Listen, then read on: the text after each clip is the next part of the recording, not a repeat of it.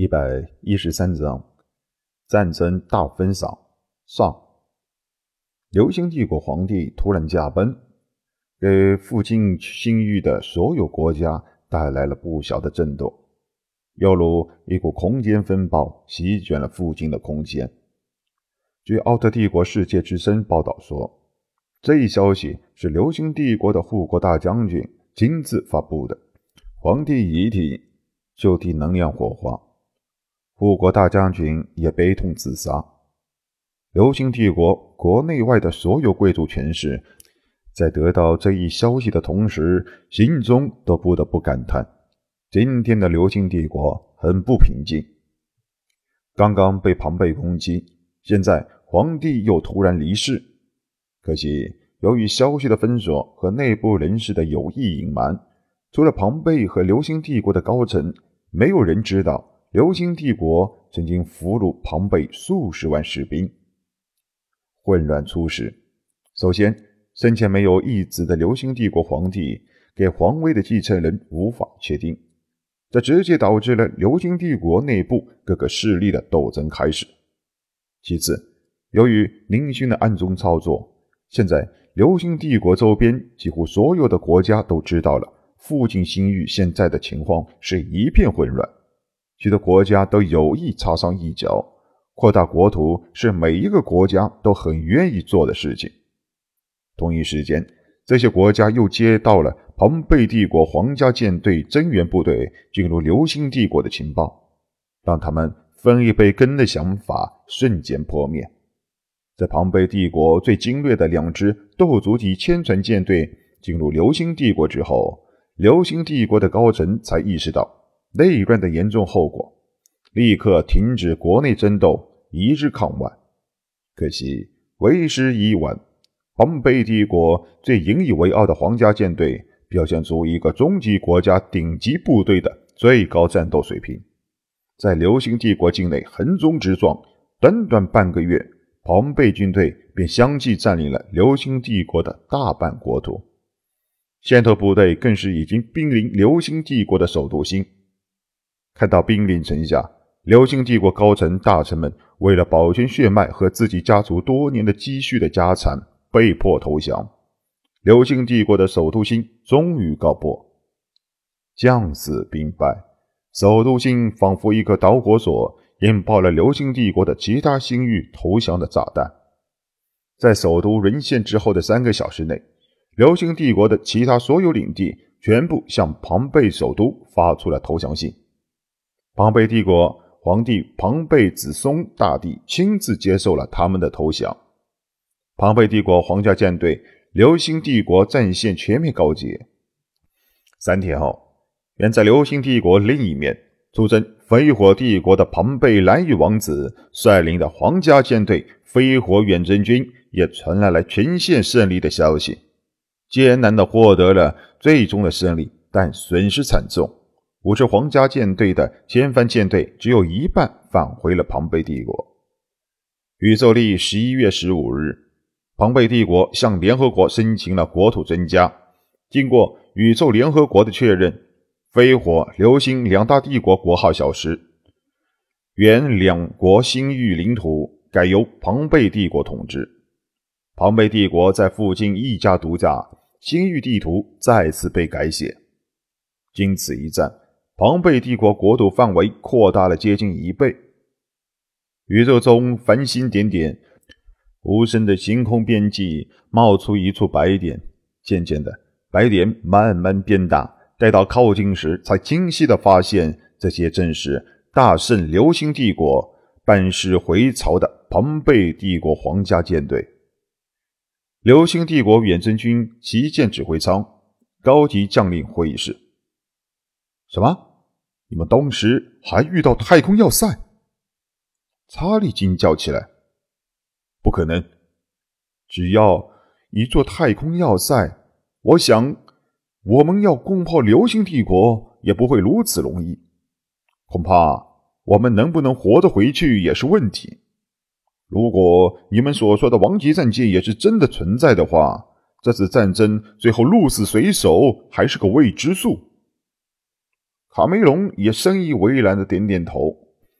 我们来时见到的那个白衣男子，到现在为止仍旧没有露面。我估计他目前已经离开了流星帝国。联合舰队的每一个人对凯蒂的印象太过深刻，简直就是个说杀人一点预兆也没有的分子。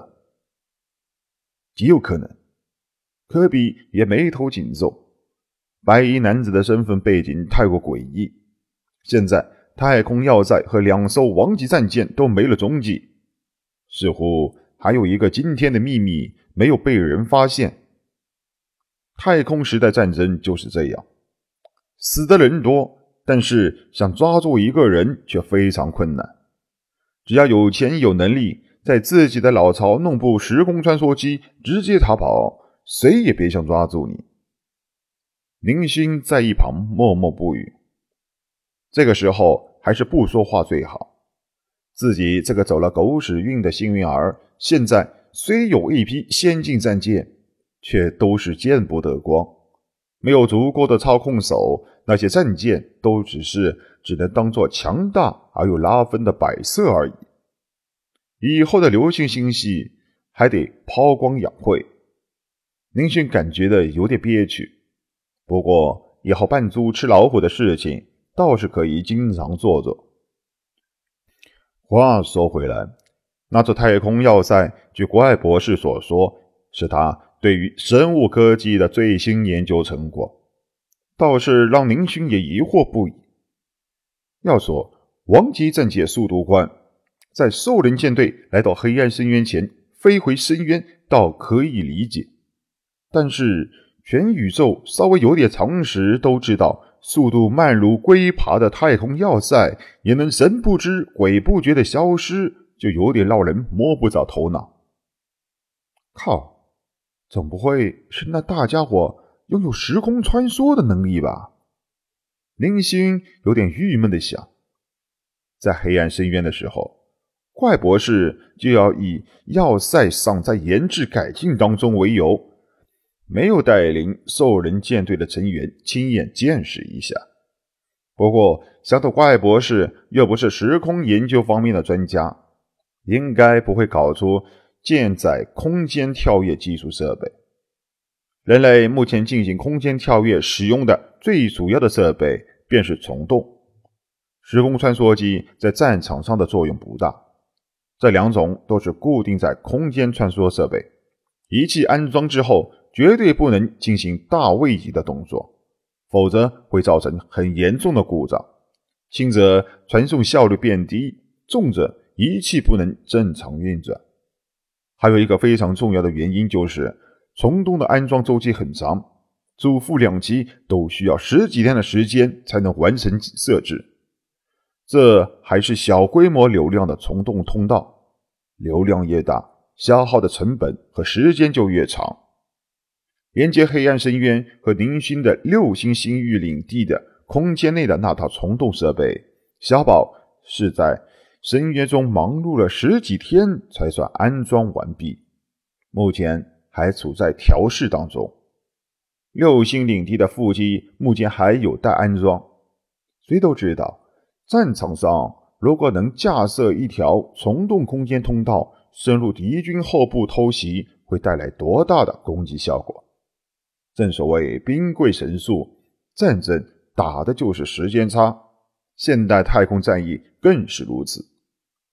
目前几个超级大国都在不遗余力的研发能够在战舰上使用的空间跳跃设备。一旦成功，天降神兵，超时空军团将不再是梦想。而目前对这一技术深有研究的小宝进展到什么程度，林勋也是。不非常清楚，管他呢，反正现在流星帝国已经成了我们的了，说不定那些战舰都是流星帝国的皇帝的私兵，那个白衣人也是他的私生子。福克斯一脸的幸福，死里逃生又是一场胜利战争的参与军官，这次加官进爵肯定的了，反正。自己投降也是服从科比的命令，他倒是一点都不在意。皇帝一死，那些战舰上的士兵估计都输入了死侍程序的奴隶，现在也都挂了。那个小白脸看自己老爹死了，战舰也弄不走，一定是带着信无能皇帝的巨款跑路了。福克斯一脸肯定的说道，越说越觉得自己有理，显得非常的兴奋。那个太空要塞估计也是假的，只有几门激光巨炮是真的。要不怎么会突然消失了呢？极有可能是冒牌的人造空间站罢了。嗯，从白衣男子掌握流星帝国的舰队这件事情来看，福克斯的推理倒是很有道理。卡梅隆也点头同意福克斯的话，不然也没有理由流星帝国被全面攻陷。也不见王级战舰和要塞的出现。没错，我也是这么认为。我已经将会把这里的事情经过和推理传讯呈报给陛下。查理看看面无表情的科比，科比兄弟，不必担心，陛下已经豁免了你。在座的各位都是此次战争的功臣。科比的脸色稍微好了一点。其实他心中明白，要不是自己效忠霍华德公爵，这件事情又怎么会如此轻易的结束？霍华德公爵在庞贝帝国的影响力，即便是皇帝也不可小视啊！先期进入流星帝国，现在已经成为庞贝帝国流星行省境内的舰队五千艘。加上皇家舰队两千艘战舰，还有需要献给帝国皇帝的战利品，上万艘战舰组成的舰队，在宇宙中显得极为的壮观。为了讨好庞贝的现任皇帝庞贝子松大帝，这群在官场上混了几十载的老狐狸可谓是煞费苦心。光是来自流星帝国宫廷内的美女就有五千名。还有流星帝国的不少贵族家族，多少代积攒下来的财富，宁勋竟然看到了一身的黑金，由不得宁勋激动啊！要知道，黑金的产量就是有黑金矿藏和石金兽的黑暗深渊，多年来也仅仅积累了不到三升的存量，像制造大型光脑的内核。都是以微克作为单位来计算黑金材料的用量，只有空间设备才会大量消耗黑金。六星星系黑暗深渊虫洞设备一共使用了接近一升的黑金用量，让宁勋心疼的血都快要滴落下来。怪不得尖端科技总是几个超级大国有能力研究，这。根本就是在烧钱玩普通的小国哪有资本去挥霍？怪不得当初小宝说六星星系的价值能够买一件时空穿梭机的非重要部位零件，现在看来倒是小宝有点高抬六星星系的价值了。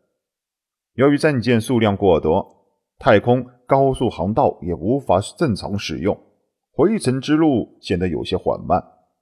出于这次战争的战果巨大，为帝国增加了大范围的领土，庞贝子孙大帝特意在首都星域准备了一场庞贝帝国有史以来的最大的欢迎仪式。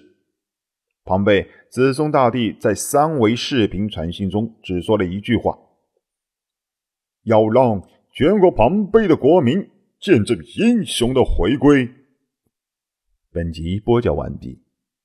欢迎收听由奔向地平线录入的科幻小说《星际乞丐》，后面的内容将会更加精彩，敬请期待。